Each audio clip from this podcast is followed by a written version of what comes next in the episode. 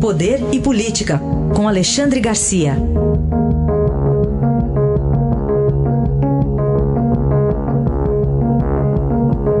Alexandre, bom dia.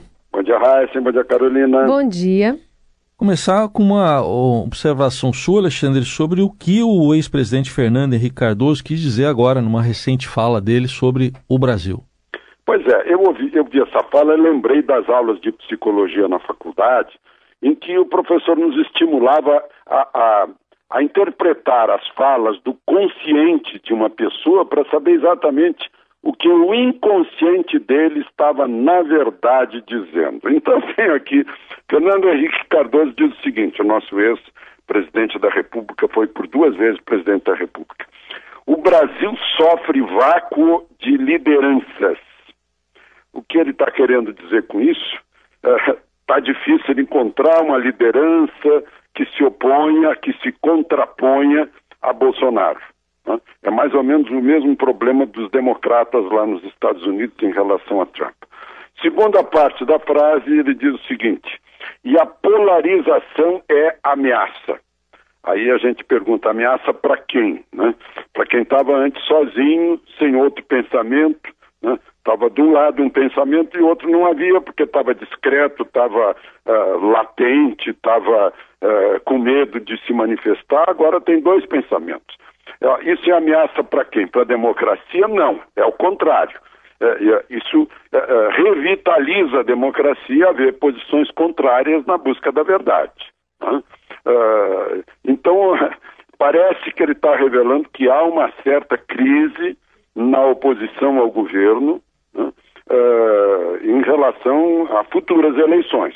Né? Talvez essa municipal agora e a outra presidencial. Alexandre, vamos falar sobre lideranças indígenas?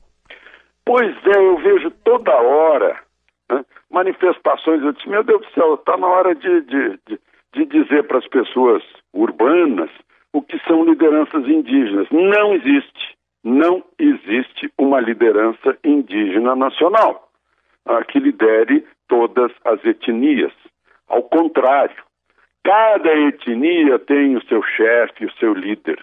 Ah, ou até, no caso Yanomami, cada família tem, tem a sua chefia. Né? Às vezes famílias de cinco, de nove, né? É, é, é, bem pulverizado isso.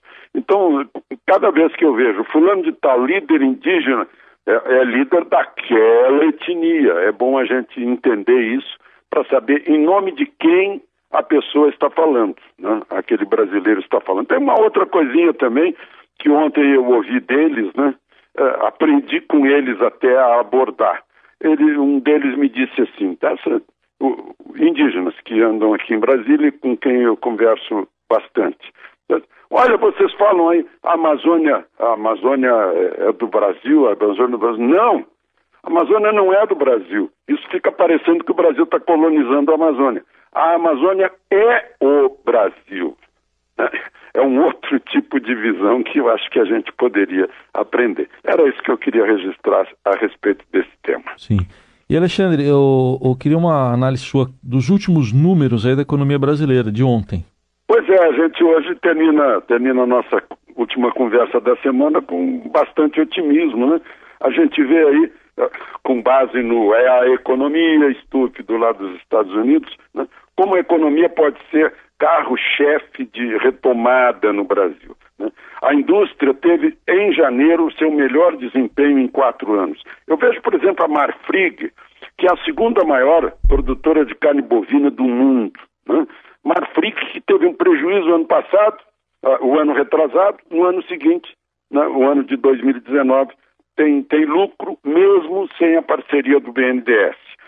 Petrobras, o maior lucro da história, 40 bi uma empresa que foi dilapidada pela corrupção.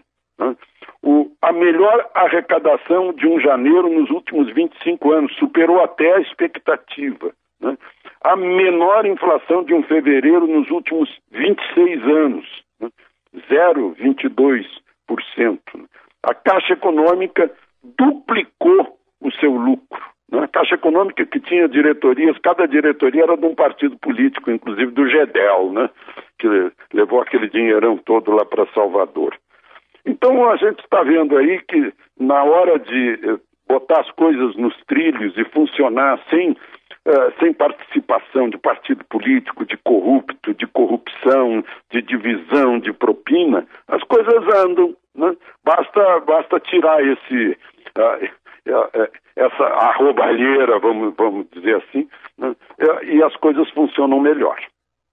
Alexandre Garcia volta na segunda-feira aqui ao Jornal Dourado. Um bom fim de semana, Alexandre. Aproveitem o fim de semana.